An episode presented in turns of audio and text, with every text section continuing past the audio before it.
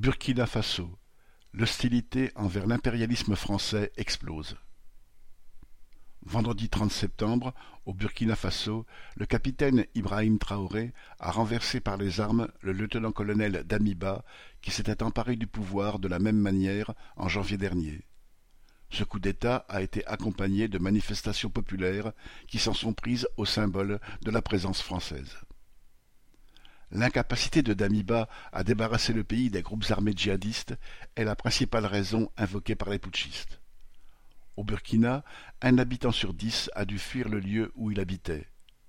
40% du territoire est aujourd'hui contrôlé par ces groupes armés qui y imposent leurs lois moyenâgeuses. Le 26 septembre, un convoi escorté par des militaires qui devaient ravitailler la ville de Djibo a été anéanti par les djihadistes. Ceux-ci ont tué onze militaires et cinquante civils et brûlé les centaines de tonnes de nourriture qui étaient destinées à cette ville assiégée depuis sept mois et qui n'arrive plus à se nourrir. Lorsqu'il avait renversé en janvier le président Roch Marc Christian Gaboré, Damiba avait promis de débarrasser le pays de l'insécurité. Mais comme l'ont d'emblée déclaré les putschistes, citation, Loin de libérer les territoires occupés, les zones jadis paisibles sont passées sous contrôle terroriste.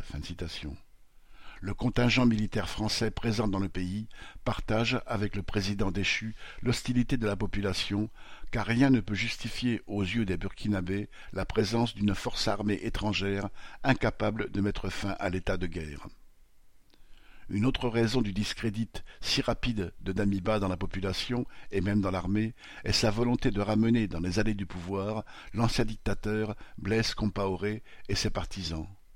Pendant vingt-sept ans, celui-ci a été l'âme damnée de l'impérialisme français dans la région, l'allié de Paris dans tous ses mauvais coups sur le continent, en même temps qu'il pillait les maigres richesses du pays au profit de son clan et faisait régner la terreur grâce à une armée de tortionnaires.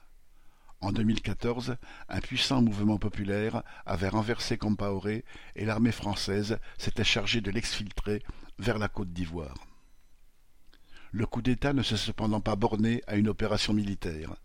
Des manifestations populaires l'ont accompagné pour soutenir les putschistes, mais aussi pour dénoncer l'impérialisme français les manifestants ont tenté d'incendier l'ambassade de France ainsi que les centres culturels français dans la capitale et à Bobo-Dioulasso, la deuxième ville du pays. Des jeunes ont saccagé des enseignes du Trust Bolloré et plusieurs stations-service Total. Cette haine de l'impérialisme français est la même que celle qui s'est exprimée au Mali et sur laquelle des militaires putschistes se sont appuyés pour s'emparer du pouvoir et obliger les soldats français à plier bagages. Au Niger aussi, des manifestations ont eu lieu pour exiger le départ du contingent français.